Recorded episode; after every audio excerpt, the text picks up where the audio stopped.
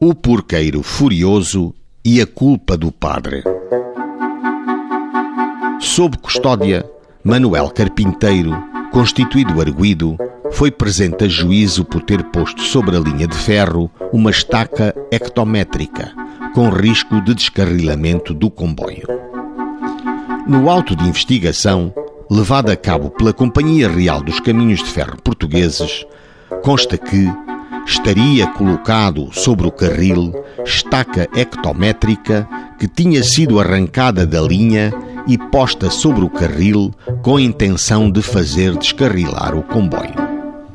O senhor cabo do Corpo de Polícia Civil, após diligências que efetuou, descobriu que o autor de tal atentado tinha sido Manuel Carpinteiro, menor de 10 anos, porqueiro.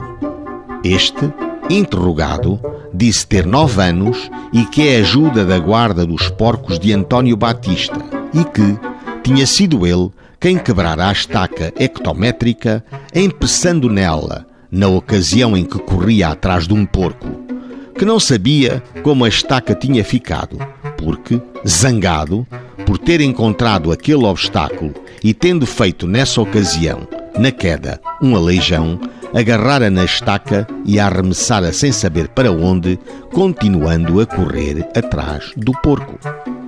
Os autos ficaram a aguardar certidão de idade do Manuel Carpinteiro e o arguído posto em liberdade. O senhor procurador, em despacho, sustentou.